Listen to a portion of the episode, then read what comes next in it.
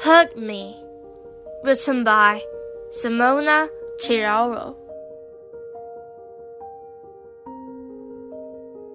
Philip was descended from an old and famous family who liked to look good and always behaved properly. His family kept everything neat and tidy, and they believed one should never trespass into another's personal space. Philip was taught to keep still, encouraged to be looked at, and told that one day he'd reach a high position. But Philip thought his family worried about all the wrong things.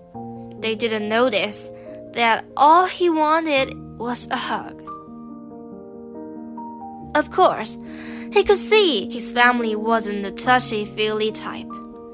So he wished someone else would come and put their arms around him, but no one ever did. One day, Philip made a new acquaintance. He was bold, confident, and he was trouble.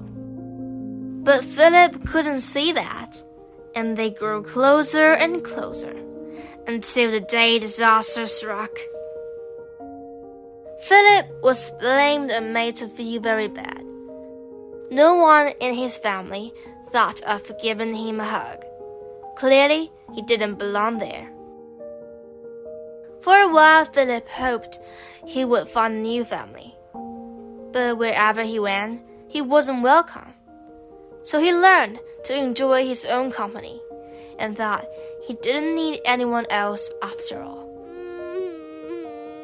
During all this time, Philip felt very lonely. But what he didn't know was someone else was feeling lonely too. Today he realized that Philip knew just what to do.